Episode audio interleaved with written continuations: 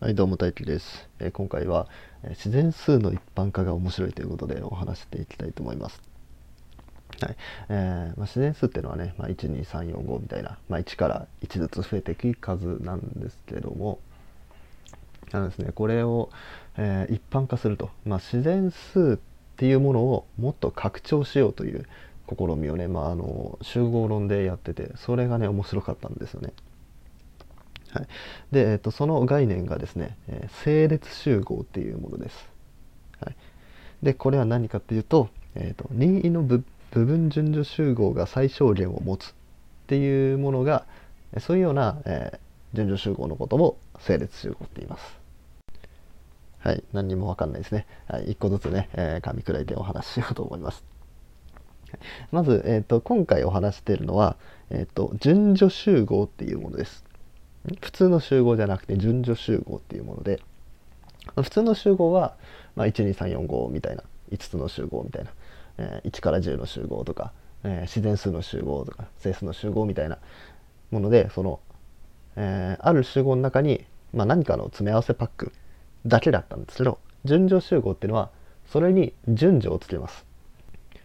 はい、分かりやすいもので言うと大小関係とかね、えーまあ、他にもいろんな順序の付け方あるんですけど、まあ、とりあえずまあ大小関係だと思ってもらっていいです。はい、でその大小関係も含めたその集合のことを順序集合って言ってでその順序集合の中の一つとして整列集合っていうものがあるんですね。はい、でこの順序集合なんですけどまあもちろん順序とか大小関係があるんでまあそれぞれの大小関係比べるんですけど、えーまあ、その集合の中の一つの弦がその集合のどの弦を取ってきてもそれより小さい、うん、例えば自然数の中で1とか取ってきたら1って2よりも小さいし3よりも小さいし5よりも小さいし10よりも小さいしって感じでその自然数のどんな弦を取ってきてもその値より小さくなるじゃないですか。うん、でそういうようなもののことを最小限っていうふうに言います。で逆に、えーその集合の中のどんな弦弦っていうか要素ねどんな要素よりも大きい、うん、っていうものがあったらそれは最大限っていうふうに言います。でこれは、えーとまあ、集合の取り方とか、えー順序の取り方によって、まあ、最大限とか最小限があったりなかったりするっていうようなものですね。はい、じゃあ次に、えー部分順序集合っていうものはまあそのまんまですね、えー順序集合の部分的なものです、はい、部分的なもの。例えば自然数の大小関係っていう順序集合があった時にその中で例えば1から10で大小関係を取ってきた順序集合を取ってきたらこれは部分順序集合になると。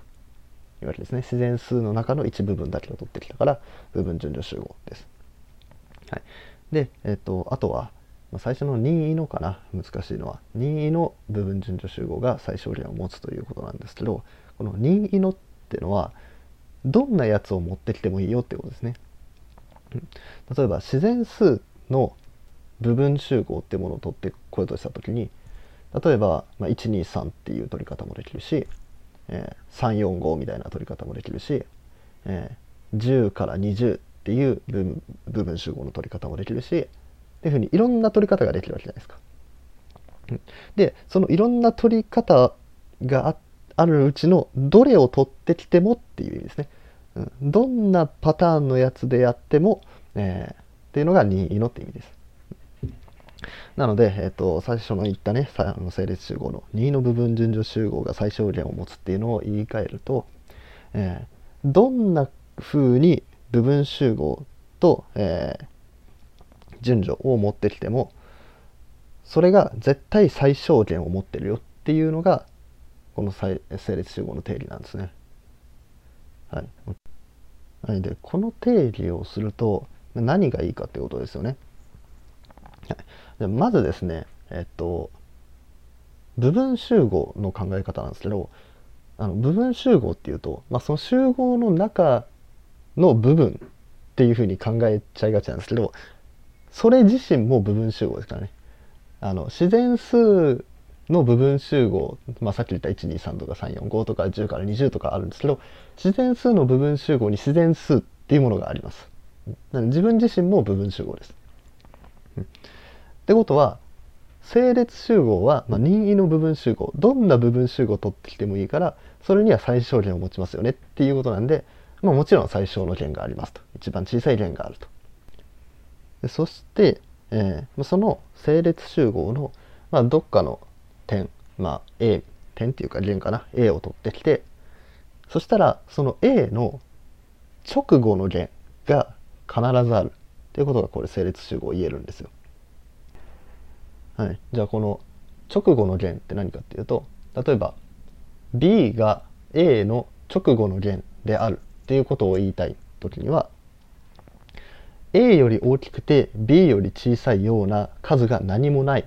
時に B は A の直後の弦って言います。まあ当たり前といえば 当たり前ですよね、うん、A と B の間に何か挟まってたら B は A の直後にはならないですから。うん、その A と B の間に、えー、何もないっていうのが、まあ、その直後っていうものの条件ですね。はい、でそれを整列集合の、えー、ある弦 A について考えると。で、えー、整列集合っていうのは、え、その弦を、まあ、全部一列に並べることができる集合なんですね。まあ、大小関係なんて全部そうだそうだろうって思われると思うんですけど順序集合ってそういうものだけじゃないですよ。その全ての弦を一列に並べ切れるような集合だけじゃなくてこれとこれは比較できるけどこれとこれは比較できないみたいなのがあったりするんですね。うん、なんでこう一列に並ぶっていうだけでもすごい性質なんですよ。で整列集合は、まあ、そういう性質を持ってる、えー、集合ですと順序集合ですと。でそんな中で A よりも大きいものの集合を考えるんですね。まあ部分集合です。A より大きいものでもの全部で作られる部分集合を考えると。でこの部分集合っていうのはさっき最小限を持つって言ってましたよね。整列集合の定義がどんな部分集合を取ってきてもそれは最小限を持ってるっていう定義だったんでその A より大きい弦でできた部分集合にももちろん最小限があると。はい、じゃあその最小限と A の間に何かえー、他の弦があるかって言われるとないんですよ。ってことは A があったらその A の直後の弦 B が必ずあると。でまあ同じことはその A 以外の点にも言えるんで B に対しても B の直後の弦例えば C があると。で C に対しても C の直後の弦 D があるみたいな風にどんどんどんどんその直後の弦が必ず1個ずつあるということが言えるんですね。でこの2つがですねちょうどこの自然数の定義に合致してるわけですよ。自然数っていうのは1から2345ってなってますけど、え、自然数の中で最小値っていうのはもちろん1がありますよね。でその1の直後の弦として2があるわけです。で2の直後で3があって3の直後に4があって4の直後に5があってっていうふうにこう続いていくわけですよね。だから整列集合っていうものの中に自然数が含まれてるんですよ。で今含まれてるって言ったんですけど含まれてるってことは整列集合っていうものの中に自然数以外もあるっていうことなんです。で自然数以外もあるんですけどそれの性質としては自然数みたいな性質を持つような他の集合がいっぱいあると。でそいつらをひっくるめたものが整列集合だということなんですね。っていうので自然数っていうものを、えー、一般化すると整列集合になるという話なんですね。はい、でちなみにこのあの同じこの整列集合の理論であの数学的機能法の話もできます。はい、で今言った最小限があるのと直後の弦があるのとあとは、えー、数学的機能法この3つがあのペアの残りという言われるものですね。その自然数を定義する時に必要になってくる。その自然数ってのはどういうものかを説明する時に必要になってくるペアロの公理っていう、え公理っていうのは数学におけるルールですね、うん、そういうものがあると。そういうものになるということなんですね。すごくないですか？すごくないですか？これ凄さ分かります？その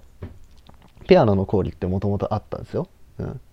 最小限があって、えーある値2の最次のやつがあると。直後のやつがあると。で数学的の方ができると。みたいなのがあって。でそれとはまた別のところ集合のところから、まあ、順序集合という順序からスタートしてその2の部分順序集合が最小限を持つような集合整列集合っていうものを考えたらなんと自然数のような集合をいっぱい扱えるようになるとすごくないですか？ここでつながってくるっていうのがうん伝わるかな？伝わってるかな？伝わってたらありがたいんですけどまあとにかくそのそういうねここでつながるんだみたいな伏線回収みたいなのが面白いよっていう、はい、お話でした。はいというわけで今回は、えー自然数の一般化の話をしていきました。はい面白いなって思ってもらえたらいいねとかフォローお願いします。はいそれじゃあバイバイ。